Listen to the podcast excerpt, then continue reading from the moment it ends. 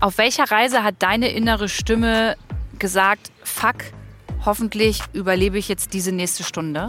Auf dieser Reise auf der Flüchtlingsroute von Kolumbien nach Panama. Das sind die Geschichten, wo wir mit einem Boot nachts über den wildesten Pazifik überhaupt an den Eingang dieses Urwalds fahren und die Wellen so hoch sind, da gibt es keine Stege oder so, sondern du, du gleitest so in, auf so einen Strand und der Bootskapitän meinte zu uns, haltet eure Kameras fest. Hier verlieren die Frauen immer ihre Babys. Und da ist dann kein Abenteuer. Das ist dann nicht der pimmelige Journalist aus Deutschland, der irgendwie so sich selbst beweisen will, was er für ein krasser Typ ist, sondern das ist einfach echt. Gesellschaftlich, politisch, persönlich. Viel Spaß mit Lou, dem Podcast.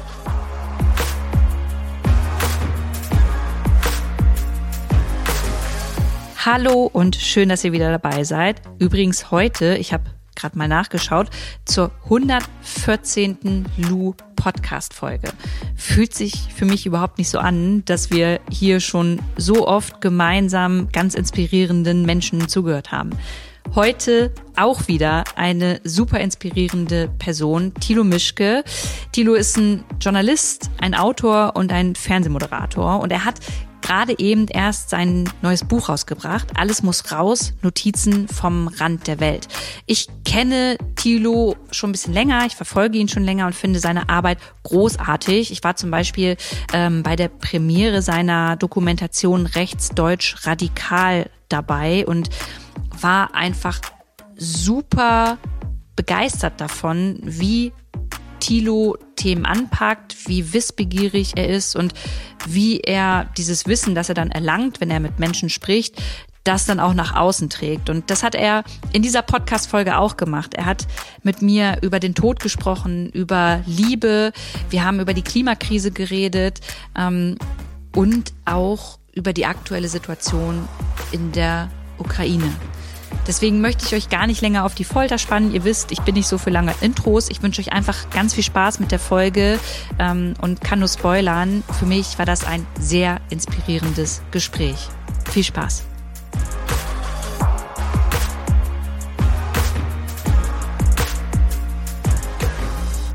Tilo, erzähl doch mal, wo wir uns hier gerade treffen. Äh, wir haben uns beide im Volkspark Friedrichshain getroffen der von Berlinern auch, um jetzt mal gleich zu Berlinern, äh, Mont genannt wird. Das ist ein Schuttberg in der Mitte dieser Stadt. Der, äh, und dieser Park ist eigentlich, es ist zufällig, dass wir uns hier getroffen haben. Es ist jetzt halt ein schöner Tag. Der Park ist um die Ecke. Aber für mich als Berliner ist es ein wichtiger Park. Ich war hier rodeln. Ähm, kenne diesen Park sehr gut. Rodeln kann man hier. Ich war auch mal mit einem Date in Berlin tatsächlich rodeln. Das war aber in irgendeinem anderen Park und der Berg das war jetzt nicht wirklich ein Berg, war nicht das sehr ist giebig. so ein Berg. Also ich glaube, der höchste Berg in Berlin ist der Wuhleberg mit 80 Metern. Und der Rest ist ja so sogar, glaube ich, zum Teil sogar unter Meeresspiegel. Deswegen ist es ja immer so feuchtwarm, auch im Sommer hier und so eisig kalt im Winter. Jetzt sitzen du und ich hier. Heute ist gutes Wetter. Wir gönnen uns hier eine Apfelschorle. Ähm, während in der Ukraine und auch an anderen Plätzen der Welt die Kacke am Dampfen ist. Wie geht's dir besonders in diesen Tagen damit, dass du weißt, da passiert ganz viel Scheiße auf der ganzen Welt? Äh, das ist. Äh die Antwort kann jetzt sehr zynisch klingen, aber ich bin froh, dass es jetzt vielen Deutschen so geht wie mir seit Jahren. Mhm. Also die Erfahrungen, die ich auf der Welt gesammelt habe, sind Erfahrungen, die in der Ukraine, die wir jetzt mitbekommen. Und das ist die Wirklichkeit dieser Erde. Also so die Toten auf der Straße sind die gleichen Toten auf der Straße in Mittelamerika, in, sind die gleichen toten Flüchtlinge in den Urwäldern, die ich gefunden, gesehen und getroffen habe, als sie noch gelebt haben. Also diese grausamen Bilder sind Normalität und das, was wir beide haben, Apfelschorle, Park, Rodelgeschichten, das ist das Besondere. Und ich habe gelernt von den Menschen, die ich auf meinen Reisen getroffen habe, es hinzunehmen. Es ist die Tatsache unserer Wirklichkeit, dass es Leid gibt. Und manchmal kein Leid. Und zu akzeptieren, es hinzunehmen, macht das Leben möglich für die Menschen vor Ort, die noch da sind, und aber auch für mich. Weil wenn ich das Leid immer wieder mit nach Hause nehmen würde, ähm, käme es zu einer sogenannten Sekundärtraumatisierung. Und äh, kleine Anekdote am Rande, ich habe einen äh, in der Ukraine-Krise oder im Ukraine-Krieg gerade, schreiben relativ viele User auf Instagram mir. Mhm Sie haben geholfen, haben furchtbarste Geschichten erfahren. Ein, ein Helfer fährt äh, immer nach Lviv, um Leute abzuholen und hatte vor kurzem im Auto eben Menschen aus Mariupol und Butscha. Und die erzählten ihm während der Fahrt, was die erlebt haben. Und der junge Mann aus Deutschland ist vollkommen traumatisiert dadurch. Also er hat es nicht erlebt, er hat nur mit Menschen Zeit verbracht, die es erlebt haben und die es gesehen haben. Und er sitzt jetzt auch in der Sonne wahrscheinlich und trinkt einen Radler und muss damit zurechtkommen, dass das die Wirklichkeit ist. Und es beruhigt mich zu wissen, jetzt haben sehr viel mehr Menschen dieses Verständnis für die Welt bekommen und ich bin nicht mehr alleine mit diesem ständigen Kampf. Bin ich ein Zyniker geworden? Oder ist es so? Und das macht das gerade. Und deswegen können, sollten wir auch hier sitzen bleiben können, weil auch in der Ukraine scheint jetzt gerade die Sonne. Ich gebe eine zu lange Antwort, ich merke das gerade selbst. Nee, ich finde es super und wir haben Zeit. In der Ukraine äh, sitzen die Leute jetzt auch in der Sonne und trinken eine Brause und sind kurz vielleicht fröhlich. Und es gibt auch eine Normalität im Krieg. Und deswegen, wir können, es ändert nichts daran, wenn wir jetzt traurig sind für Menschen. Aber du klingst jetzt zum einen, finde ich, mega abgeklärt und zum anderen für mich wie ein Realist. Wann waren bei dir der Zeitpunkt, falls du das noch weißt, ähm, dass du für dich entschieden hast, da halt so abgeklärt zu sein? Also ab wann hast du denn das nicht mehr mit nach Hause genommen? Weil das, ich kann mir nicht vorstellen, dass du ab Minute eins das sofort konntest. Nee, also es gibt. Äh, ich nehme es immer noch mit nach Hause. Ich denke natürlich immer noch genau und sehr viel darüber nach, äh, was ich lebe, wie ich es erlebe und wie ich es zu reflektieren habe. Ich kann dir aber nicht sagen, wann der Moment kam. Es war ganz schleichend. Also ich weiß, dass ich zum Beispiel vor sechs, sieben Jahren äh, in El Salvador war, äh, dort einen toten, toten Jungen gesehen habe. Habe ich schon ganz oft erzählt, aber ich erzähle es einfach nochmal. Und ähm, das hat mich so schwer bewegt und so geprägt, dieses Bild von diesem Jugendlichen, der dort tot liegt. Warum lag der da tot? Der wurde Kannst du's- umgebracht. Ähm, dann habe ich einen, einen, einen, einen Tag mit einem Forensiker verbracht und wollte, der sollte so erklären, warum ist das eigentlich alles so grausam in El Salvador, warum bringen die Leute sich hier so ekelhaft um. Und der meinte, kommt doch mit, ich exhumiere eine Leiche und wir machen dann Untersuchungen, woran ist der gestorben. Und dann sind wir hingefahren und ich dachte so, ich hatte da schon auch total Schiss. Also ich war, kann mich noch erinnern, ich war super aufgeregt dann dahin und ich habe ja noch nie einen Toten gesehen. I und Tod und Muff und wie ist es denn? Und das Dramatische war, dass dann an dieser Ausgrabungsstelle, also man hatte ihn noch nicht ausgegraben, es war noch Erde drauf, man wusste nur, wo er liegt, stand der Vater neben dem Grab. Und damit hat weder der Forensiker gerechnet, noch ich habe damit gerechnet. Also habe ich den ganzen Tag zwischen dem Forensiker, zwischen mir als Journalist und als Mensch, der neben dem Vater sitzt, ich kein Spanisch, er kein Englisch, wir beide einfach nur Zigaretten paffend, ich den herzend, er weint, immer hoffend, äh, verbracht. Und dieser ständige Wechsel war so belastend, dass ich da gemerkt habe, das war vielleicht der erste Schritt, in dem ich, wie geht man mit solchen Situationen um? Und äh, das ist über Jahre einfach weniger geworden, dass es mich kaputt macht. Es macht mich, glaube ich, also Psychologinnen und Psychologen würden sagen, es wird, macht dich weiter kaputt, auch wenn du es nicht mehr merkst. Aber ich habe dann, um mal so einen Zwischenschritt zu machen, ich war vor drei Jahren im, äh, oder drei oder vier Jahren im Irak und habe dort die Jesidinnen getroffen, die mir mit einer Kälte von ihren Vergewaltigungen erzählt haben. Und ich habe wirklich geheult. Ich saß neben diesen Frauen und hab, konnte nicht aufhören zu weinen, weil das so furchtbar war, was die mir erzählt haben. Und dann dabei willst du noch einen Tee oder willst du noch einen Keks? Also eigentlich ja voll verkehrte Welt, Verkehrte oder? Welt, ja. Und, ich, und, die dann, und sie dann so, sei nicht traurig, Tilo, es ist ja jetzt vorbei, wir haben es ja überstanden, jetzt töten wir die alle. Und ich saß einfach so, ich war wirklich so, ich, weil ich das nicht ertragen habe. Und jetzt ist es so, dass ich die Geschichten höre, ich immer noch weine oder es mich sehr berührt, aber ich das so verkapseln kann, wie so ein Splitter. Früher war der Splitter und hat krass geeitert in meiner Seele und irgendwie so, der wuchs einfach nicht raus. Und heute ist dann einfach so eine kleine Gelatineschicht drum und es eitert nicht mehr. Ich weiß aber, dass es da ist und ich glaube, wenn jemand dran kratzt, kann es gefährlich werden. Aber ich kann es besser in diese Schubladen verpacken, verdrängen, ist glaube ich der, der Fachbegriff dafür. Du hast ja gerade erzählt, dass du letztes Jahr warst, glaube ich, oder? Wo du in der Ukraine unterwegs Ja. warst und zwei äh, Soldaten an der Front begleitet hast. Wie war das da für dich? Kannst du mal ein bisschen beschreiben, äh, wie so ein Alltag vor einem Jahr für einen Soldaten in der Ukraine ausgesehen hat? Genauso wie heute. Das ist das Krasse. Also es war die ganze Zeit auf Alarm. Äh, Tilo duck dich hier, Tilo macht den Kopf runter, nicht da hochgucken, da ist ein Scharfschütze, der zielt auf uns. Äh, in der Nacht, als wir da waren, ist jemand gestorben. Zehn Tage vorher ist jemand gestorben. Wir sind dann zu der Mutter gefahren. Also der Tod war genauso allgegenwärtig wie jetzt. Die Kriegsverbrechen waren nicht so gegenwärtig, weil sie einfach, das war ein Stellungskampf. Also standen sich Separatisten auf der russischen Seite und die ukrainische Armee auf der ukrainischen Seite einfach gegenüber und haben sich wirklich so, so, also es klingt ganz gemein, aber so Angry Birds-artig beschossen. Immer mal, mal sehen, ob wir jemanden treffen. Und beide Seiten haben immer gesagt, wir waren nicht die Ersten. Ich habe aber auch Sprachnachrichten bekommen nachts, wo du es im Hintergrund hörst, dieses Geschieße. Tilo, wir haben jetzt hier mit Haubitzen zurückgeschossen, mit schwerem Geschütz, weil völlig verboten, dürfen sie gar nicht. Also da ist eine völlig rechts, ist ein rechtsloser Raum gewesen. Du bist in den Dörfern, triffst viele alte Leute, also die Jugend war weg die dir dann irgendwie auch so bei Apfelkuchen und Kaffee erzählen, dass sie ja, hier, guck mal, ich habe hier eine Narbe am Po, da wurde mir reingeschossen, äh, mein Dach ist gerade repariert. Und jetzt in der Rückschau ist es so krass, weil ich nicht mal sagen kann, dass die Leute Hoffnung hatten, sondern die Leute wussten, das wird passieren. Wie unser Film endet mit dem Satz, wir gehen, also der endet tatsächlich mit dem Satz, äh, sollte Putin nochmal angreifen, ist es kein Krieg, der die Ukraine betrifft, sondern ein Krieg, der die Welt betrifft. Und der Film. Das hat jemand gesagt, das oder? Das haben wir gesagt. Das, das war gesagt. sozusagen unsere Analyse der Situation ja. vor, vor Ort. Wir wollten uns natürlich nicht festlegen, dass er. Gänsehaut gerade. Du spürst es dort. Weil alle vor Ort haben es dir gesagt. So, der wird, es wird passieren. Es wird diesen Krieg geben. Es wird eskalieren jetzt ist es, hat sich bewahrheitet und die Leute wussten das, die waren darauf vorbereitet und sie haben auch jede Form von Hoffnung schon aufgegeben. Weil die Ukraine hat die Ostukraine vergessen. Das war ein Gebiet, wo sich keiner darum gekümmert hat. Es war vergammelt, die Straßen furchtbar. Für eine Distanz von 600 Kilometer brauchst du 24 Stunden in einem Auto. Ähm, die Westukraine blühte. Man konnte, die Regierung konzentrierte sich auf die Westukraine.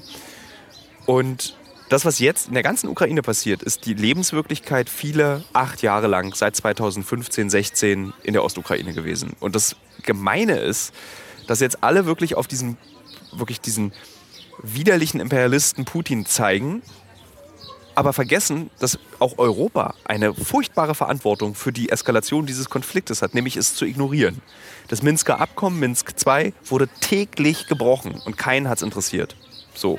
Und da geht es, in der Debatte geht es auch gar nicht darum, ob wir Öl oder Gas von Putin nehmen, sondern es geht einfach darum, wir lassen dort einen Krieg passieren und weil es so klein ist, interessieren wir uns dafür nicht. Und das ist eigentlich der Vorwurf, den auch unsere Politiker und EU-Politiker sich machen lassen müssen. Es ist ein Vorwurf an die NATO, aber eben genauso an den Aggressor Putin. Und meine Haltung hat sich dazu interessanterweise auch geändert. Ich war am Anfang auch so jemand, der gesagt hat so, naja, das Azov-Bataillon sind schon Faschos, die mit Hitler verlangen. Mhm. Irgendwie, äh, ich habe die interviewt, da haben Leute aus diesem Bataillon gesagt, äh, Russenblut muss, äh, muss laufen und das ist halt so nationalistisch und einfach auch Nazi-artig. Und ich war davon überzeugt, dass das schon ein Krieg auch aus nationalistischen Gründen mhm. geführt wird. Und jetzt ist es so, es ist scheißegal, warum dieser Krieg geführt wird. Es sterben wieder Frauen, Kinder, Männer für diese, ich muss jetzt mal ganz ordinär sagen, für diese verfickte Idee, dass es sich lohnt, für Nationen zu sterben. Mhm. Es ist einfach, ich bin wirklich immer wieder entsetzt, dass wir im 21. Jahrhundert immer noch davon überzeugt sind, dass die Nation etwas ist, worauf wir stolz sein können. Mhm. So ein Quatsch. Lasst uns doch zum Beispiel in Deutschland auf BioNTech stolz sein lasst uns irgendwie auf die Humboldt-Universität stolz sein. Das ist nichts Deutsches, sondern das ist etwas, was auf unserem jetzt noch in Grenzen festgelegten Land passiert ist. Mhm. Und wir sehen ja, was passiert, wenn wir denken, eine Nation gilt es zu verteidigen. Wir sehen die Bilder von Butcher. Das ist das, was passiert. Mehr nicht. Du bist Journalist und wenn ja. du, oh. wenn du äh, sowas drehst, dann bringst du das ja mit nach Deutschland. Und die Frage, die ich mir halt stelle, und die stellen sich ja auch viele andere Menschen, wenn ihr vor einem Jahr da wart, ihr habt diese O-Töne mitgenommen, ihr habt eure Erlebnisse wieder hier mit hergebracht. Warum hört denn niemand zu? Also ich meine, das ist ja Material, das veröffentlicht wird. Es können PolitikerInnen einsehen. Ähm, warum wurde denn da jetzt nichts gemacht? Weil wir Journalisten sind und keine Aktivisten. Das ist der große Unterschied. Also wir können nicht Leute anstiften mit dem, was wir tun als Journalisten, auch nicht was unseren Berufsethos betrifft, etwas zu ändern. Die Entscheidungen müssen dann andere treffen. Also zum Beispiel, Lou, wenn du den Film siehst und sagst, ey, wir müssen da was machen, ich mache jetzt mal eine Petition.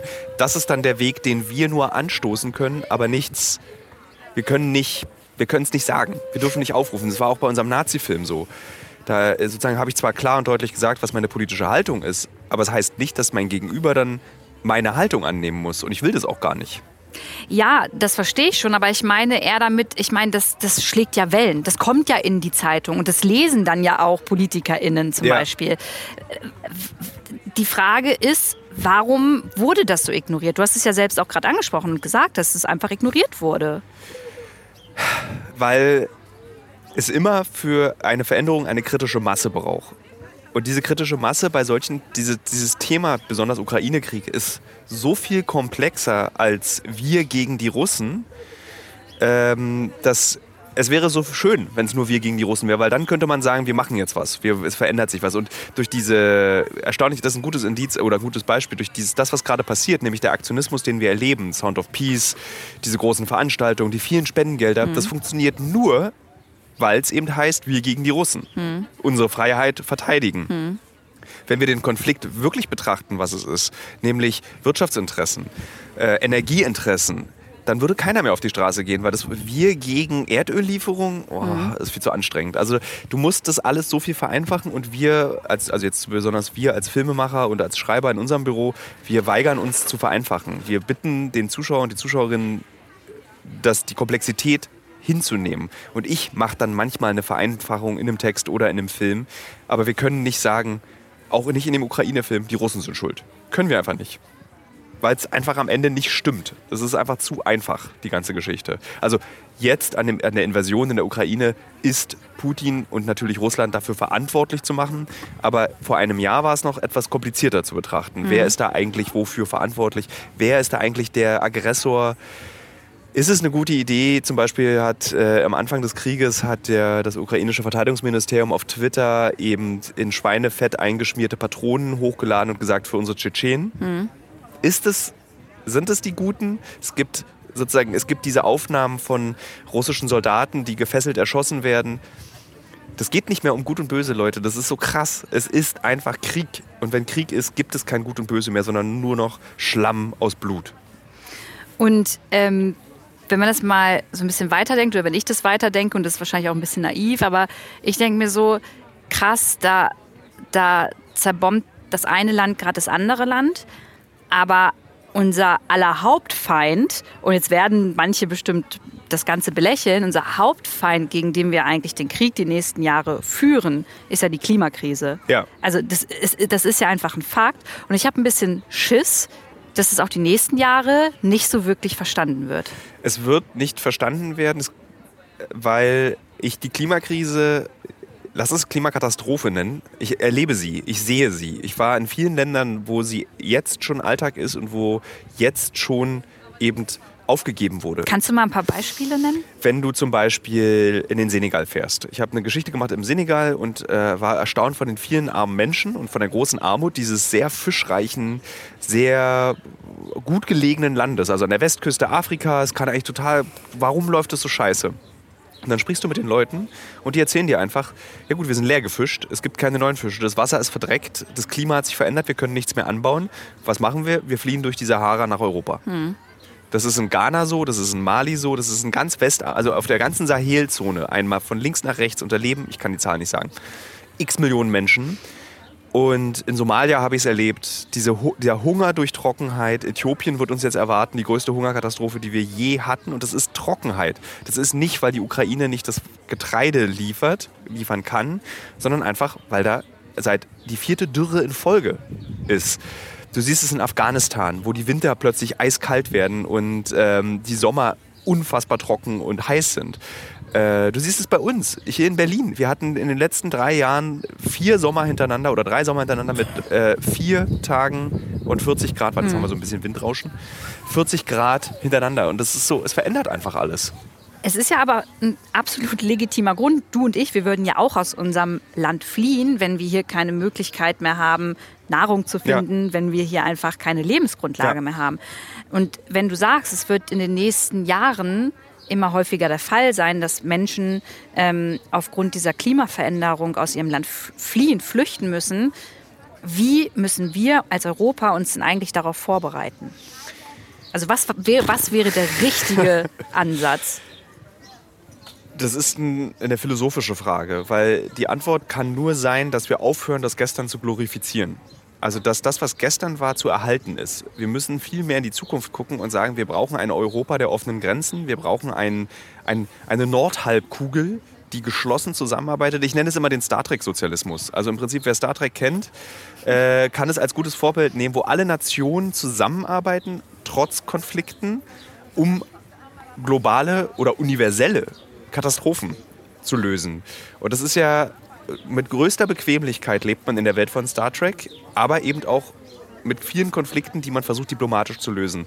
Und das ist so, und ich bin kein Trekkie, aber das hat mich immer schon als Jugendlicher total fasziniert, dass es eben bis auf die Klingonen und andere Bösewichte gibt, dass man so zusammenarbeitet und diese Anfeindungen religiöser Natur, kultureller Natur. Das ist ja ganz viel bei Star Trek, dass Kulturen aufeinandertreffen und dass man das überwindet, dass man lernt aneinander. Und das ist eigentlich das, was wir verstehen müssen. Es geht nicht mehr darum, eine europäische Idee von 1997 zu verteidigen, mhm. sondern es geht darum, eine europäische Idee von 2050 zu entwickeln mhm. und daran zu glauben. Und das kann hippie-mäßig, nee, es ist nicht hippie-mäßig, das ist Quatsch, das ist die Wirklichkeit.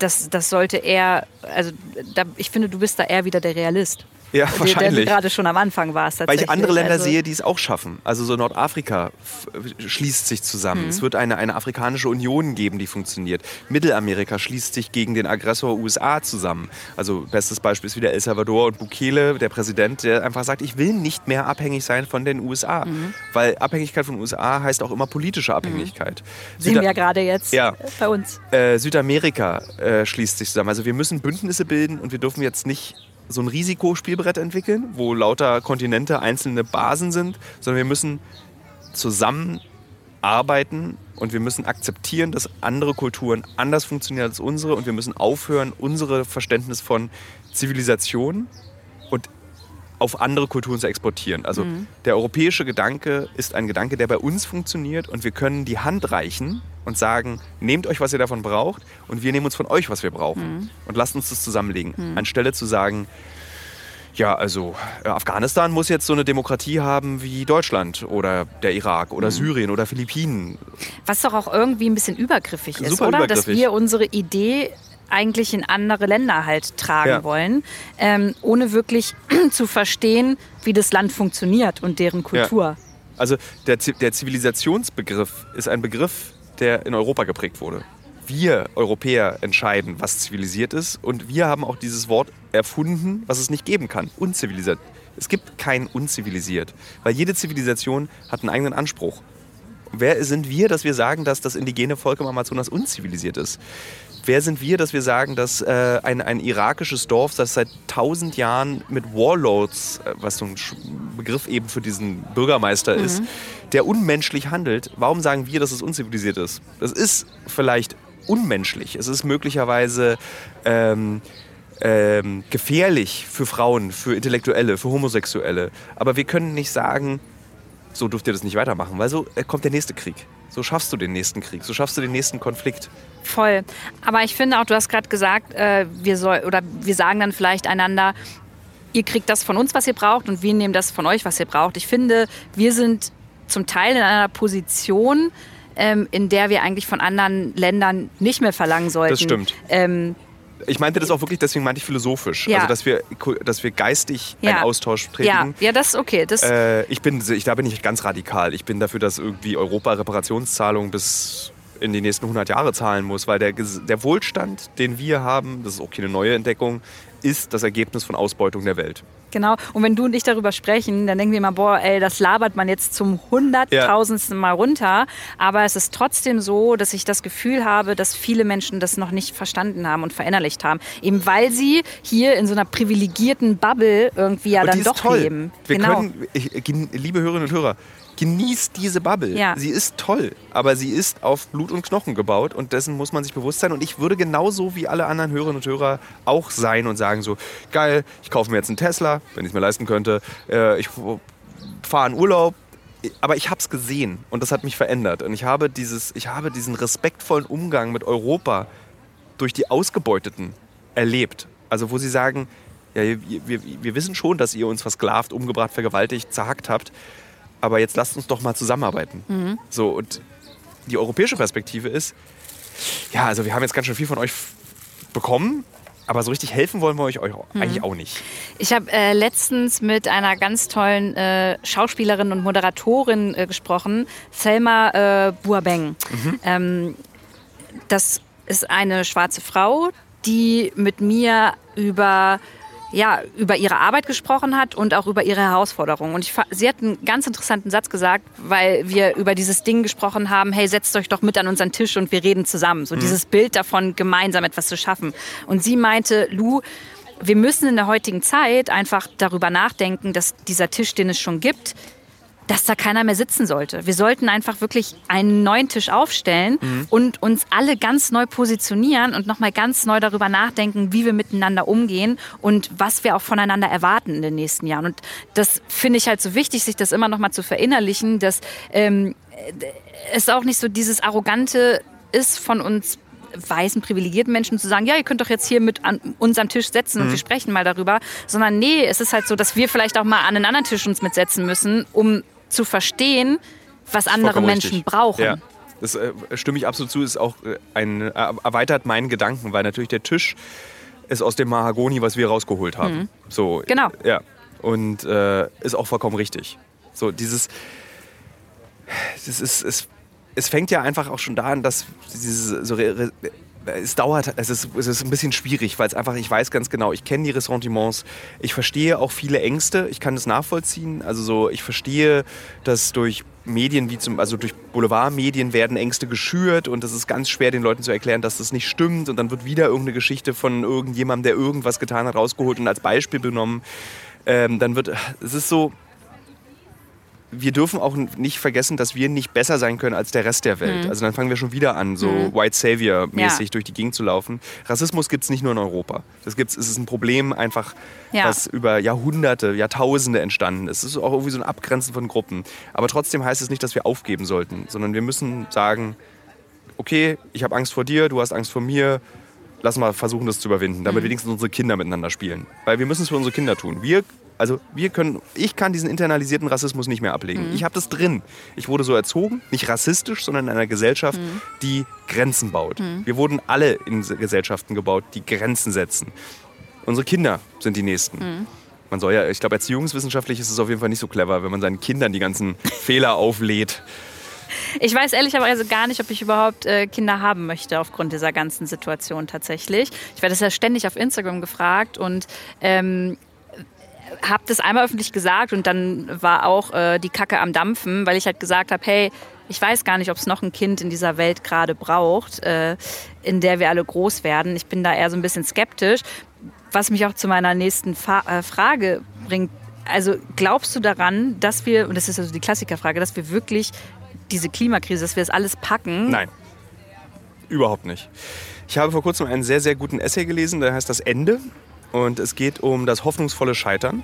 Und das ist ein Essay, was 1993 geschrieben wurde und vor einem Jahr nochmal geupdatet wurde oder vor zwei Jahren. Und du liest 1993 exakt das, was wir jetzt debattieren, was geändert werden müsste. Und es geht eben, 1993 war das schon laut einiger Studien zu spät. Es ist vorbei. Und dieser Autor, ich habe seinen Namen vergessen, das kann man wahrscheinlich dann in den Show Notes, kann man es nochmal nachlesen. Sehr gut, sehr gut, Thilo, danke. ähm, dieser Autor sagt eben, wir sollen frohgemut in den Untergang gehen. Wir sollen doch das alles machen, was wir machen können, dass der Untergang so bequem und so schön wie möglich gestaltet wird, also wie ein Sterbender auf Morphium. So, mhm. das sind wir. Und irgendwie hat mich das dann versöhnt. Dieses, äh, es ist einfach so. Und wenn es nicht so ist, haben, können wir uns ja freuen. Also wenn die ganzen Klimaleugner recht haben, cool, dann freue ich mich für die Klimaleugner voll. Bei mir ist halt so, ich habe halt Angst, eigentlich das immer so öffentlich auszusprechen, weil ich denke, dass das ja dann vielleicht ähm, eine Legitimation für eben die Menschen ist, die eh keinen Bock haben, etwas zu ändern, die dann sagen, ja, also Lu, wenn die Welt eh untergeht, dann lebe ich jetzt mal, mache ich hier äh, Living La Vida Loca und mache hier gar nichts mehr, so, weißt du? Ja. Und das ist halt auch schwierig, aber ähm, gerade um diesen realistischen Blick drauf zu halten, finde ich, muss man schon darüber sprechen. Und ich glaube tatsächlich auch eher an ein hoffnungsvolles Scheitern und bin gerne Teil davon, ähm, das so hoffnungsvoll wie möglich bis zum Schluss durchzuziehen. Weil es kommen ja noch Leute nach uns, auch wenn du dich entscheidest, kein Kind zu haben wegen dieser Situation. Es, es gibt ja noch Kinder und es wird noch Kindeskinder ja. und Kindeskindeskinder geben. Ja.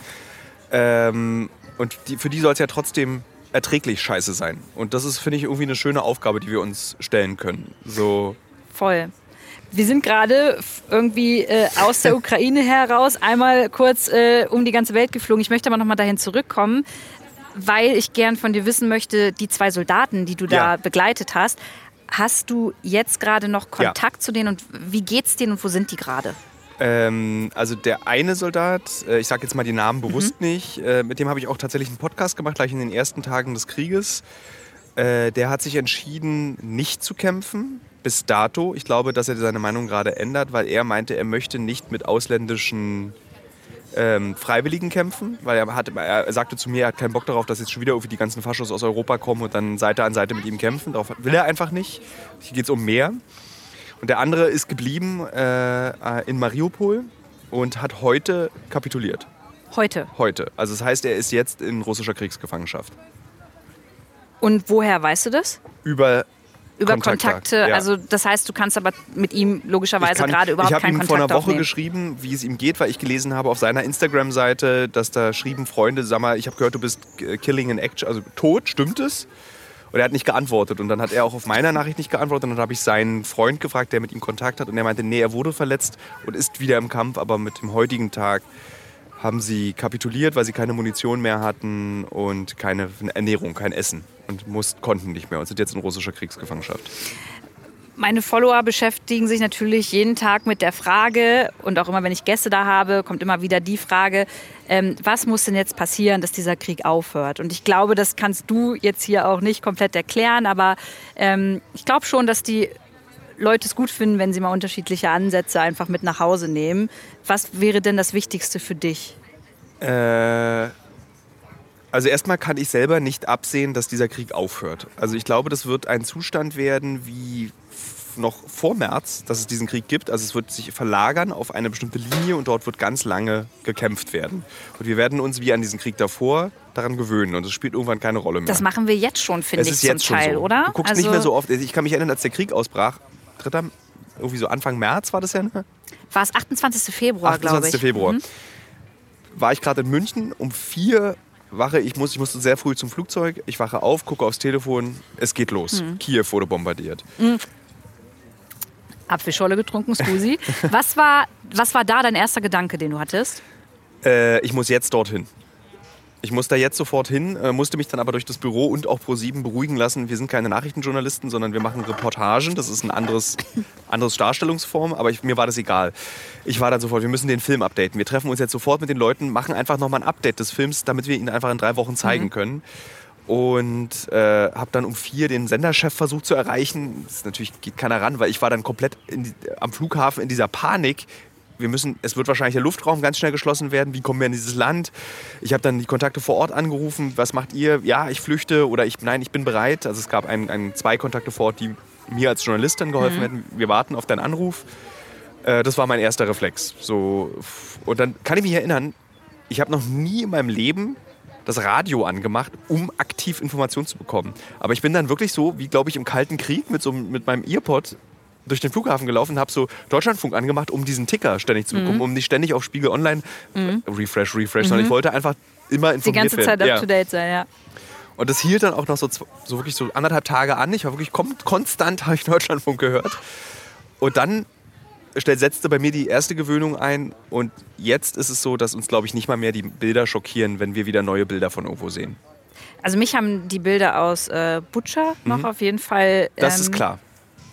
Das hat mich auch schockiert. Ne? Also das muss man ja auch einfach als, ich glaube, ich darf es noch nicht so betiteln, vermeintliches Kriegsverbrechen, darf ich es, glaube ich, nur nennen, oder? Ich, äh, hat man, also kann es, man... Es ist ein Kriegsverbrechen, das ist, es ist eine Tat. Also es ist, es, das Gefiese ist, sobald ein Zivilist stirbt, müssen wir eigentlich moralisch von Kriegsverbrechen sprechen. Mhm. Wenn ein Soldat stirbt, schwierig. Es ist, deswegen ist er Soldat geworden mhm. und das ist das Berufsrisiko, dass du stirbst oder dass du krank wirst in diesen Einsätzen. Aber für mich ist es so, sobald Zivilisten involviert sind, sind es Kriegsverbrechen. Gibt es einfach, ist einfach so.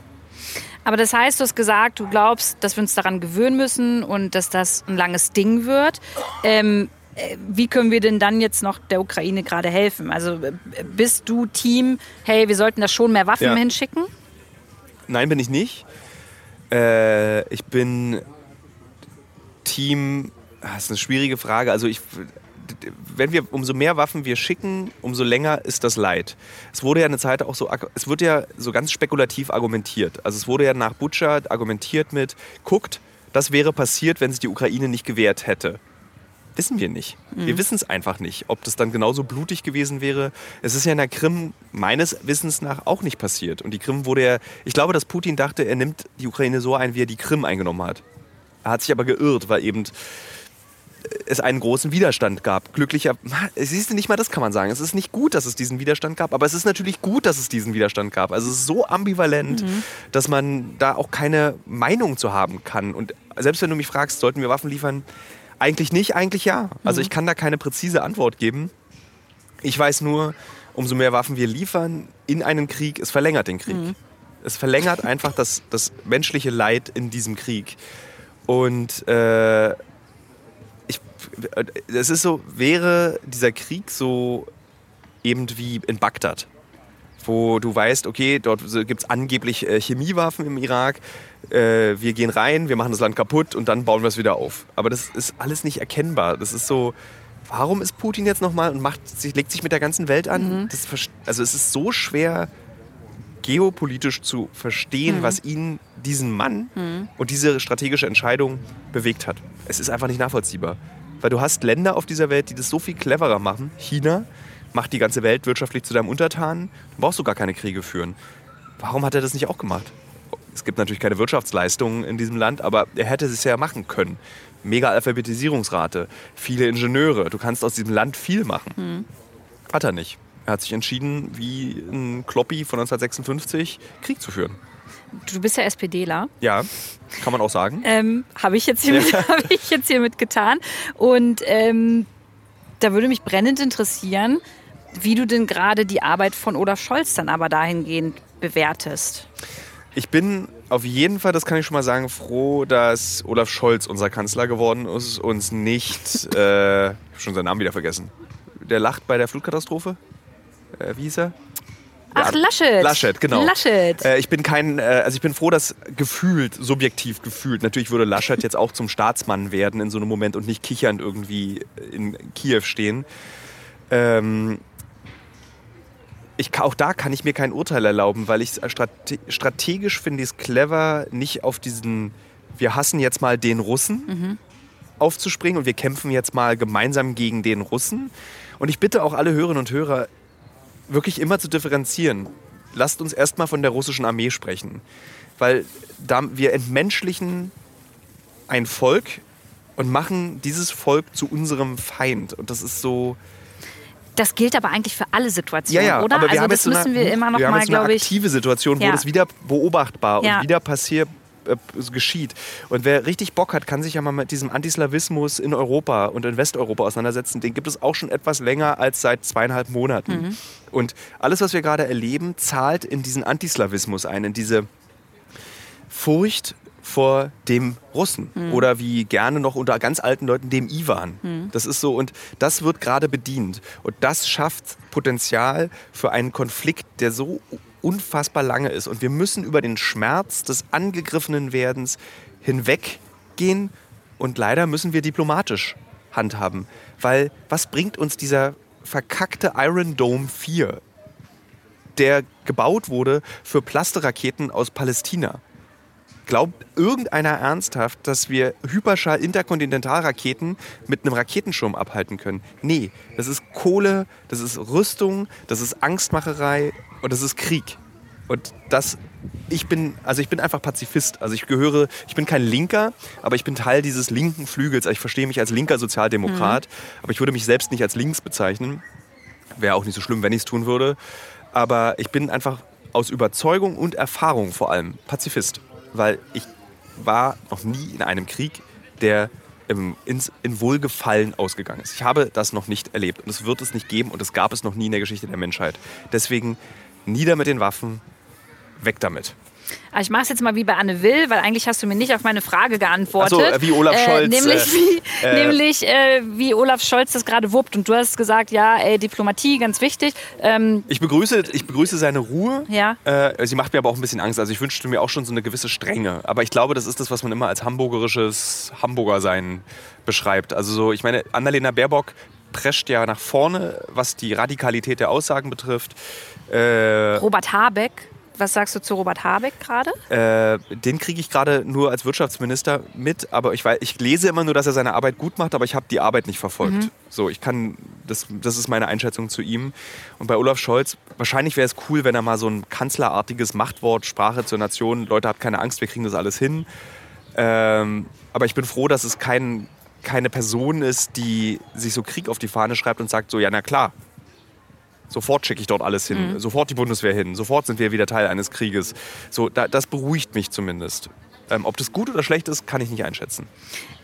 Tilo, ich habe jetzt mit dir über Sachen geredet, die überhaupt nicht auf dem Plan bei mir standen mhm. tatsächlich. Und eigentlich wollte ich mich heute mit dir über ähm, dein Buch unterhalten.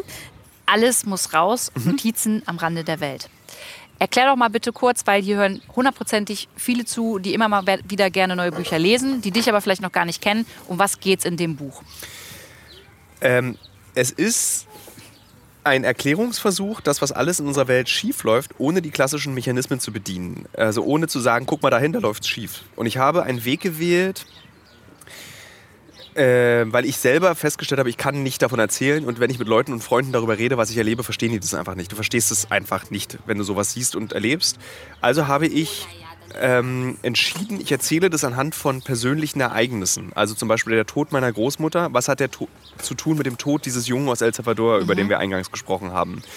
Ähm, was hat meine eine Liebesgeschichte mit dem Kongo zu tun und den Lithiumbatterien, die dort abgebaut werden. Also ich erzähle immer etwas, was der Leser oder die Leserin nachvollziehen kann und setze es in Verhältnis zum Rest der Welt und zeige eben das Wichtigste, was wir verstehen und lernen müssen, auf, nämlich, dass alles gleichzeitig stattfindet, nicht nacheinander. Und das ist das Buch. Und es ist ein sehr, es ist ein todtrauriges Buch geworden. Ein todtrauriges. Ja, es ist wirklich furchtbar traurig. Das habe ich auch gelesen tatsächlich. Also ich habe mir die Bewertungen durchgelesen, weil ich habe es noch nicht gelesen. Okay. Und umso schöner finde ich es eigentlich, wenn wir jetzt drüber sprechen. Und in einer Bewertung ähm, stand, dass äh, du übers Älterwerden auch zum Teil schreibst. Und das ist bei mir gerade ein Wunderpunkt, weil ähm, ich gerade innerhalb der Familie mit diesem Älterwerden sehr konfrontiert werde und auch sehe, was mit dem Körper, was mit dem Menschen passiert, wenn er nicht mehr alleine kann, wenn er gepflegt werden muss und wenn er eigentlich auch nur noch darauf wartet, ähm, ja, abgeholt zu werden, mhm. zu sterben. Und ähm, ich komme damit ganz ganz schwierig klar. Also ich kriege das nicht so ganz, äh, ganz gut hin. Und ich wollte dich fragen, auf, auf deiner Reise so durch die Welt, hast du das Gefühl, dass dieses Thema unterschiedlich behandelt wird? Also sind wir da vielleicht sogar noch mal privilegierter als andere Länder? Ich habe tatsächlich genau das in diesem Älterwerden-Kapitel erzählt. Ich erzähle die Geschichte meines Vaters, der zwei Jahre nach der Rente feststellt, dass er altersdepressiv ist, also ohne dass es weiß. Zwangsstörungen bekommt, äh, wirklich furchtbar seelischer Zustand durch die Zwangsstörungen stark abnimmt. Meine Mutter dachte, er hat Krebs, er stirbt jetzt. Und die Konfrontation mit der Krankheit meines Vaters und diesem Schwachwerden unserer Eltern ähm, hat dann dazu geführt, dass wir uns in diesem Privileg befinden, das zu werden. Also wir können alt und gebrechlich werden. Und in einem Großteil der Welt sind die Leute froh, wenn sie 65 werden und nicht verhungern, erstochen oder erschossen werden.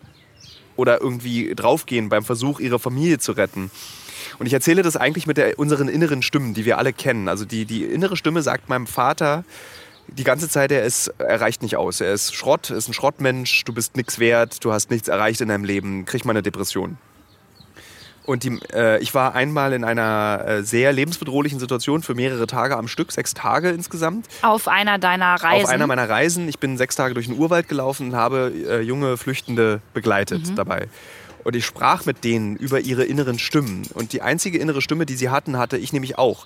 Nicht stolpern. Mhm. Nicht stolpern. Sechs Tage lang. Nicht hinfallen, nicht das Bein brechen, nicht stolpern. Das ist das Einzige, was mein Kopf mir gesagt hat. Und das hat auch den Menschen vor Ort, wurde das diktiert. Und das ist, das ist die innere Stimme der meisten Menschen auf der Welt. Hoffentlich finde ich was zu essen. Hoffentlich werde ich nicht erschossen. Und das ist der einzige Gedanke, der dann in diesem Kopf existiert. Und wir leben in einer Welt, in der unsere innere Stimme so vielfältig mit uns sprechen kann, dass das ein Privileg ist und dass das Teil des Altwerdens ist, mhm. dass wir das so erfahren können. Und das habe ich eben, das ist meines Erachtens nach das eigentlich das stärkste Kapitel, weil es am besten erklärt, wie, in welcher Abhängigkeit unsere persönlichen Erfahrungen mhm. mit dem Rest der Welt sind. Und redest du auch in einem Buch darüber, wie ich das jetzt zu nehmen weiß, weil ich kann mir vorstellen, wenn ähm, manche uns jetzt hier zuhören, dass die sich vielleicht denken danach, ja okay, Tilo, ist ja schön und gut, jetzt weiß ich, dass ich privilegiert bin, wenn ich älter werde oder mein mhm. äh, ein Familienmitglied von mir alt im Pflegeheim liegt und auf den Tod wartet, ähm, aber trotzdem darf ich ja traurig sein. Also Natürlich, man, hat, man hat ja dann immer so ein schlechtes Gewissen, wenn man sowas manchmal hört. Das kann ich den Leserinnen und Lesern dieses Buch, den, auch den potenziellen äh, versprechen, du hast kein schlechtes Gewissen, sondern du akzeptierst einfach diese Wirklichkeit. Und das ist das, was ich habe auch keinen Ratschlag gegeben und ich habe auch nicht gesagt, irgendwie so, tu das, die Top 10 der, wie gehe ich mit, den, mit, der, mit der Gebrechlichkeit meiner eigenen Familie um. Du wirst aber damit besser, also auch das nicht als Ratschlag, aber du kannst damit besser umgehen, weil du verstehst, du bist nicht alleine. Und auch wenn dein, dein, deine Eltern krank werden oder deine Großeltern krank werden, sei froh, dass sie nur krank sind. Und nicht, dass sie krank sind und du musst dich um sie kümmern, obwohl du vielleicht bombardiert wirst. So dieses genieß das Privileg, in dem du bist und sei dir dessen bewusst, ohne dass ich dir ein schlechtes Gewissen dabei einrede, weil ich lebe auch in diesem Privileg. Und das ist eigentlich das, was ich mache. Es sind zehn Essays, die ein bisschen miteinander verzahnt sind, die sich aber eben nicht lesen wie ein Unitext, sondern die sich lesen wie so eine Überlegung und eine Reflexion dazu. Auf welcher Reise hat deine innere Stimme gesagt, fuck, hoffentlich überlebe ich jetzt diese nächste Stunde? Auf dieser Reise auf der Flüchtlingsroute von Kolumbien nach Panama in diesen sechs Tagen. Also ich hatte das war wirklich, das war mit dem Tod meditieren, würde ich das nennen. Also der Tod guckt dir die ganze Zeit zu und wartet darauf, dass du einen Fehler machst. Und äh, Freund Gevatter Tod und ich haben zusammen einfach übereinander nachgedacht und ich bin deswegen nicht gestorben, weil ich keinen Fehler gemacht habe.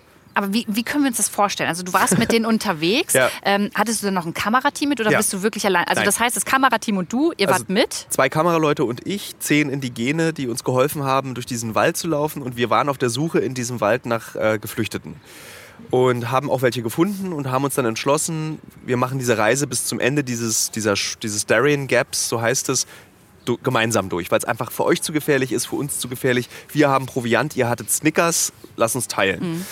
Und ähm, das, am Anfang war es ein großes Abenteuer, das schreibe ich auch auf. Dieses, ich wollte diese Geschichte seit Jahren wollte ich machen. Dieses, ich wollte da immer hin. Das war so ein großer journalistischer Traum. Und es war wirklich so, wirklich so abenteurermäßig. Irgendwie so geiles Equipment, irgendwie mega Taschenmesser, irgendwie so coole Sachen dabei. Und innerhalb von kürzester Zeit änderte sich eben dieses, diese Abenteuerreise in ein, okay, hier geht es um Tod und Leben und Tod also auch um mein Leben und Tod. Das ist kein Abenteuer, sondern das ist eine lebensbedrohliche Situation, in der ich mich befinde, mein Kamerateam und die Menschen, mit denen ich unterwegs bin. Und das sind nicht irgendwelche Protagonisten einer Doku, sondern das ist Chris aus Ghana, der, der weinend neben mir sitzt und sagt, Gott hat entschieden, dass ich bis hierhin überlebt habe. Das sind die Geschichten, wo wir mit einem Boot nachts über den wildesten Pazifik überhaupt an den Eingang dieses Urwalds fahren und die Wellen so hoch sind, und der Mann sagt, der Bootsfahrer, also du, da gibt es keine Stege oder so, sondern du, du gleitest so in, auf so einen Strand mhm. und nimmst wie so ein Surfbrett mit so einem mhm. großen Boot und fährst dann so an so einen Strand ran. Und der Bootskapitän meinte zu uns, haltet eure Kameras fest. Hier verlieren die Frauen immer ihre Babys. Oh, krieg ich gerade Gänsehaut. Und das ähm, zieht auch bei mir, wenn ich das sage. Und da ist dann kein Abenteuer, das ist dann nicht der pimmelige Journalist aus Deutschland, der irgendwie so sich selbst beweisen will, was er für ein krasser Typ ist, sondern das ist einfach echt. Ja, das habe ich mich gerade aber auch gefragt, Thilo. Also war, es ist doch schon ein bisschen, du machst es ja auch für dich, oder nicht? Also ich denke mir immer, man macht das zum einen ja 100 Prozent, damit Menschen davon erfahren und dass ja. du diese Geschichten mitbringst. Aber ist es nicht auch so, dass man sich immer ein Stückchen weit auch selbst was beweisen will? Natürlich, sonst könntest du es nicht machen. Du würdest kein Krisen- und Kriegsberichterstatter sein, wenn da so ein gewisser, nicht Narzissmus, das ist falsch an der Stelle, sondern da ist so dieses so, hm, wie ist das so? Und tatsächlich denke ich auch im Buch sehr viel darüber nach, warum mache ich das eigentlich alles? Äh, ich, eine finale Antwort habe ich darauf nicht. Ich weiß nur, dass ich einfach schon immer wahnsinnig gerne mir Dinge angucke und auch mich sehr, also ich langweile mich extrem wenig. Ich finde so gut wie alles aufregend und Schön, hab, das hört man auch selten. und ich habe eben durch die, meine journalistische Arbeit eben die, mein, mein Radius hat sich immer mehr erweitert. Das ist ja ganz natürlich gewachsen. Es war ja nicht so, dass ich irgendwie in der einen Woche Galileo-Reporter war und in der nächsten Woche durfte ich plötzlich nach Syrien, sondern es ist ja immer ganz sukzessive gewachsen. Und damit träumst du auch größer, was für Geschichten kann ich denn noch erzählen? Was will ich mir dann nochmal genau angucken? Und das ist eigentlich das Motiv. Das ist, ich möchte es mir angucken und äh, natürlich ist da auch so eine Gehaudegenhaftigkeit dabei. Cool, ich kann da hin. Mhm. Aber da ist nie irgendeine Überheblichkeit dabei. Da ist nie irgendwie, ich will mir jetzt beweisen, dass ich richtig viel Testosteron habe. Darum ging es nie. Sondern es ist im Vordergrund steht wirklich, da ist eine Geschichte. Ich habe die Möglichkeit, das Privileg, sie mir ansehen zu können und darüber berichten zu können. Und ich habe das Publikum, das gerne diese Geschichten hört, sieht oder liest. Und das ist eigentlich die Motivation. Aber das echte Warum kann ich dir nicht beantworten. Warum ich in der, bereit bin, als Schisser, ich bin ja ein Schisser, diese Risiken einzugehen. Du, ich kann mir gar nicht vorstellen, Es dass ist du ein so. Schisser bist. Es ist so, ich bin, natürlich bin ich ein Schisser. So, Traust du dich vom 5-Meter-Turm zu springen? das traue ich mich, ja. Dann bist du ich mich. kein Schisser. Aber nee, ich bin ein anderer Schisser. Ich fahre zum Beispiel keine Achterbahn. Ich hasse Flugzeugfliegen. Äh, ich hab, Geister, ich auch, ja. Geisterbahn ist für mich, obwohl mittlerweile habe ich mich dran gewöhnt, aber Geisterbahn ist für mich sowas, was ich nicht machen würde. Das macht mir Angst. Ich habe Angst im Dunkeln. Ähm, ich kann nachts durch den Wald nicht laufen, weil ich mich grusele, weil ich denke, irgendein Wildschwein reißt mir die Beinschlagader auf. Äh, ich habe so ganz normale, natürliche Ängste. Äh, ich habe diese erstes Mal nach Afghanistan fahren, ich habe wochenlang nicht schlafen können, weil ich einfach Angst hatte, weil ich keine Vorstellung davon hatte, weil die Vorstellung, die ich von diesem Land hatte, eine Vorstellung ist aus Nachrichten. Und die Wirklichkeit ist dann doch noch mal ganz anders als das, was du denkst, wie es ist. Und ich bin niemand, der sagt, ich beweise mir jetzt was. Oder ich bin auch niemand, der sagt, ich möchte gesehen werden, wie ich das dort mache. Sondern ich finde es dann wirklich toll zu wissen, die Geschichte von Chris wird erzählt und bewegt Leute. Und irgendwer muss sie ja erzählen. Also das ist Das ja habe ich nicht mal so. Das habe ich nicht, diesen, dieses irgendwer muss das machen. Das macht dann sonst jemand anderes. Ja, weiß ich manchmal gar Ah, nicht. ich denk find- schon. äh, ich denke mir, manche Geschichten würden eben nicht erzählt werden, wenn nicht die Person dann letztendlich sich für dieses Thema interessieren würde und die andere Person recherchieren würde und so weiter. Also ich glaube, dass durch die Vernetztheit des Journalismus auch die Geschichten würden erzählt werden. Es würde einfach nur jemand anderes machen. Und ich mache es eben, weil ich es liebe und weil ich schon immer Journalist sein wollte. Also ich war mit 13, habe ich beschlossen, in der Schülerzeitung in Berlin-Friedrichshain, ich will das machen. Ich will Journalist werden. Stand das in der Ja. Schülerzeitung? Also ich war ja dann schon in der Schülerzeitung als Journalist tätig. Cute. Und das Lustige ist, wenn ich so die Artikel in Anführungsstrichen in der Schülerzeitung lese, da ist ganz viel noch von dem, wie ich heute schreibe, drin. Das ist wahnsinnig witzig. Da, Wirklich? Ja, die Art, also da, also da ist natürlich mehr Struktur entstanden und mehr Gewieftheit, wie man etwas schreibt. Aber schon in der Schülerzeitung waren so bestimmte Formulierungen, die ich heute immer noch benutze, waren auch da schon zu sehen. Und ich wusste einfach, das ist der einzige Beruf, den ich machen möchte und kann. Und ich bin so glücklich, ihn jetzt tun zu dürfen, so wie ich ihn mir immer gewünscht und vorgestellt habe. Nämlich, ich kann überall nach Geschichten gucken. Lass uns noch mal, ich will nicht zu viel spoilern mit dem Buch, aber ein Thema möchte ich noch mal ansprechen und zwar Liebe. Wir Ja. haben jetzt vorhin schon über dein Liebeskummer, über Liebe, über Sexualität gesprochen, aber du schreibst ja auch in dem Buch, dass Lieben zum Beispiel hier in, in, in den westlichen Ländern schon Privileg auch irgendwo Ja. ist, oder? Wie meinst du das? Es ist eine steile These. Also so, das ist, heißt nicht, dass es wahr ist, was ich dort schreibe. Ähm, ich habe viel Liebe auf meinen Reisen erlebt, also nicht als Partizipierender, sondern als Beobachtender ähm, und hab, war überrascht, wie Liebe definiert wird außerhalb der Industrienationen. Nämlich gar nicht so, wie wir es definieren. Ist es der richtige Partner für mich? Kann ich mir vorstellen, für immer mit dem glücklich zu sein? Verdient er genug Geld oder sie? Ähm, ist, es irgendwie, ist er klug genug oder sie ist klug genug? Irgendwie, kommt er aus einer coolen Familie? Im Rest der Welt lässt sich runterbrechen auf eigentlich den Satz der Frau, Hauptsache er vergewaltigt mich nicht. Boah, ja, das ist Und das krass. habe ich ja, so ich krieg gerade schon wieder. Ja. Mhm. so oft erlebt, dass Frauen lieben, weil sie von ihrem Partner nicht vergewaltigt werden oder nicht geschlagen werden oder nicht hintergangen werden oder ähm, nicht missbraucht werden. Mhm. Irgendwie geh aufs Feld, arbeite für mich. So, also einfach wirklich Mhm. als Arbeitstier missbraucht werden. Sondern das, und das ist das Motiv der Liebe.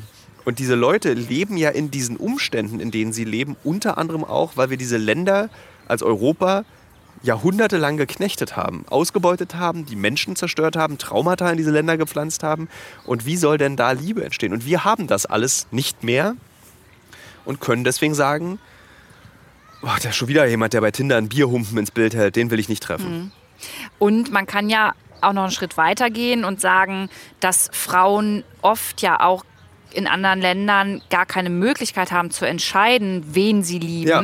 weil es ja Sie vorgeschrieben, genau, Genau, weil also es da einfach kommt es noch- vorgeschrieben ist. Also der Luxus, dass wir diese wunderbare und extrem wichtige Bewegung seit jetzt schon über 100 Jahren haben der Gleichberechtigung und der Anerkennung der Frau als 50-50. Da gibt es keine Debatte. Also für mich gibt es da keine mhm. Debatte. Äh, das ist halt auch ein, ein, also selbst die Frauenbewegung ist ein Produkt der Kolonialisierung, mhm. weil Zeit dafür da war, sich aufzulehnen. Mhm. Weil, ähm, also allein das Konstrukt der Freizeit ist ja ein Konstrukt der Arbeiterbewegung, der Industrialisierung, die nur möglich gewesen ist, weil wir andere Länder ausbeuten. Mhm. Und das ist, das ist, so, also wenn du da einmal drüber nachdenkst, mhm. ist es so unangenehm, dass alle Errungenschaften unserer Freiheit das Produkt der Ausbeutung anderer ist. Mhm. Alles. Es gibt nichts, was du dir, nichts, was nicht auf Ausbeutung basiert. Selbst philosophische oder sozialwissenschaftliche Theoreme sind immer im Ergebnis, andere mussten dafür leiden. Also auch wenn du sagst, das Buch ist sehr traurig, kann man schon allein aus dem, was du jetzt gesagt hast, ja super viel für sich mitnehmen und Ansätze finden, ähm, vielleicht den eigenen Horizont noch mal ein bisschen zu erweitern. Ich finde das ja. super, super wichtig. Ohne, und das ist mir, schreibe ich auch ganz am Anfang, ich will niemanden belehren. Ich mhm. möchte niemandem erklären und alles, was ich auch jetzt hier mit dir besprochen habe, ist, ich bin nie davon überzeugt, dass ich die Wahrheit sage. Ich lasse mich liebend gerne von allem überzeugen. Ich diskutiere und ich will nicht also ich schreibe ganz am Anfang irgendwie so, ich will nicht von einer von diesen alten weißen Männern mhm. werden, die so bla bla bla davon überzeugt sind. So hier Richard David Precht, mhm. ja, genau. So Precht. Ah, wir hätten auch eigentlich wie Markus äh, Lanz und Precht Einstein. Ach, haben, haben wir ja. Ich habe dich ja gefragt, wo wir hier gerade sitzen. Oh ja. Also dieses so davon überzeugt sein, dass ich habe so viele Bücher gelesen und ich bin ein alter weißer Mann, ich habe recht. Das habe ich nicht. Mhm. Das will ich auch nie haben und das ist auch nie ein Anspruch, den ich auch nicht an das Buch habe. Es ist ein Angebot, Leute, so sehe ich die Welt und mehr will ich damit nicht erreichen. Mhm. Letzte Frage, Thilo, dann entlasse ja. ich dich. Ähm, nee, zwei Fragen eigentlich. Wo möchtest du unbedingt noch hin? Worüber willst du unbedingt noch sprechen? Mhm. Und in deiner Zeit als 26-jähriger Liebeskummer-Single hier in Berlin, mhm. in welchen Club ist man da am liebsten gegangen? Das beantworte ich als erstes, weil es am einfachsten ist. Also man hat den Mittwoch, war man im, äh, nee, dienstags und donnerstags im Magnet in der Greifswalder Straße. Ey, das ist ja in meiner Nähe. Ja, ja, ah, ja. Gibt, da ist jetzt eine Bio-Company drin. Ah, dann weiß ich, wo das genau, ist. Genau, weggentrifiziert wurde dieser, diese legendäre Indie-Club in Berlin. Also man hat Indie-Musik gehört. Ähm, dann ist man sonnabends und freitags ist man ins Scala oder ins Rio gegangen. Sonnabend ist Samstag, Samstag ne? genau. äh, da kam dann Elektro bzw. Techno und das war's. Also mal von Mittwoch bis Sonntag war man beschäftigt. Okay, ja gut, dann war, dann war es ja jetzt auch, den Liebeskummer hast du runtergespült auf jeden Fall. Auf jeden Fall. Ich habe keine Drogen genommen, nie, also nie Drogen genommen. Ich musste das immer mit Suff machen, konnte dann, es war dann auch irgendwann einfach vorbei. Also es war, ich konnte dann auch irgendwann nicht mehr und habe mich entschieden, ich glaube, ich arbeite jetzt einfach mal und mach mal Kohle aus meinem Liebeskummer. Ich versuche mal Geld damit zu verdienen. Okay, und jetzt hast du Geld verdient und wenn du jetzt die Möglichkeit hast, dich dahin zu beamen, wo du könntest und nochmal darüber zu reden, welcher Ort wäre das? Äh, Samoa ist ein Ort, der mich sehr bewegt und beeindruckt hat. Weil? Äh, weil du dort mitten auf der Datumsgrenze wirklich, also es ist ein kleiner Inselstaat im Pazifik, wirklich, es liegt wirklich auf der, du kannst auf der Insel im Gestern und Heute sein. Das ist dort möglich. Äh, nichts irgendeine Rolle gespielt hat. Du bist so weit weg von allem, dass einfach alles egal war. Und diese Isolation und dieses Wissen, dass die Cola, die ich jetzt hier trinke, ewig gebraucht hat, um hier anzukommen und glaube ich auch einen sehr unangenehmen CO2-Fußabdruck hat, aber ich eigentlich auch eine Taro-Wurzel ausgraben kann und die mir backen kann und einen Ferkel esse, was irgendwie baden war im Meer vorher noch. Diese Abgeschiedenheit und damit eigentlich dieses Ignorieren der Probleme der Welt hat mir sehr gefallen. Aber es gibt einen Ort, an den ich gerne noch möchte und leider hat sich das jetzt durch die aktuellen, äh, durch den Krieg äh, verschoben. Ich möchte gerne mal nach Sachalin. Das ist eine Insel über Japan. Mhm. Die gehört zu Russland und es war ganz lange militärisches Sperrgebiet. Das war früher so Verbannungsgebiet. Anton Tschechow, der Schriftsteller, wurde dorthin verbannt und hat dann so ein Tagebuch über Sachalin geschrieben. Und das habe ich mit 16 gelesen und das war so die weiter weg geht nicht in meiner kindlichen, jugendlichen Vorstellung. Das heißt, da würdest du einfach Da würde ich gerne, gerne nochmal hin. Ja, das ist so, ich glaube, das Sachalin und Kamtschatka sind so Orte, die ich gerne noch sehen möchte. Dann würde ich sagen, können wir ja auf Instagram und in vielleicht weiteren Büchern verfolgen, was du so machst. Aber erstmal an alle, die zuhören, das aktuelle Buch von Tilo lesen. Und ich danke dir recht herzlich, dass du dir heute die Zeit genommen hast. Es sitzt auch übrigens niemand mehr um uns. Nee, ist, ich wundere mich auch, herum. dass hier irgendwie um, ist es 18.30 Uhr? Nicht mal. 17.30 ja. Also ähm, Ja. Wir, haben das hier ganz gut für uns eingenommen. Danke, Thilo. Danke, dass du dir die Zeit genommen hast und äh, wir über die unterschiedlichsten Dinge sprechen konnten. Ob es einen Shitstorm geben wird? Ich glaube nicht. Und Okay. wir haben ja jetzt auch gesagt, wie wir gerne Debatten führen wollen und vielleicht hört ja... Also bevor einer der Hörerinnen und Hörer, bevor die Nasenflügel anfangen zu beben, einfach mir schreiben bei Instagram und mir fragen, was ich damit meinte. Bevor man einfach schreibt, rechtfertige dich, du Hund. Das hat mich halt wirklich geprägt. Dieses rechtfertige dich, du Hund. Ich kann es, ich kann es verstehen. Mich haben auch schon die ein oder anderen Sachen geprägt ähm, aus so einem Shitstorm und inzwischen einfach ein bisschen anders damit umgehen. Mach's gut. Bis Tschüss. zum nächsten Mal.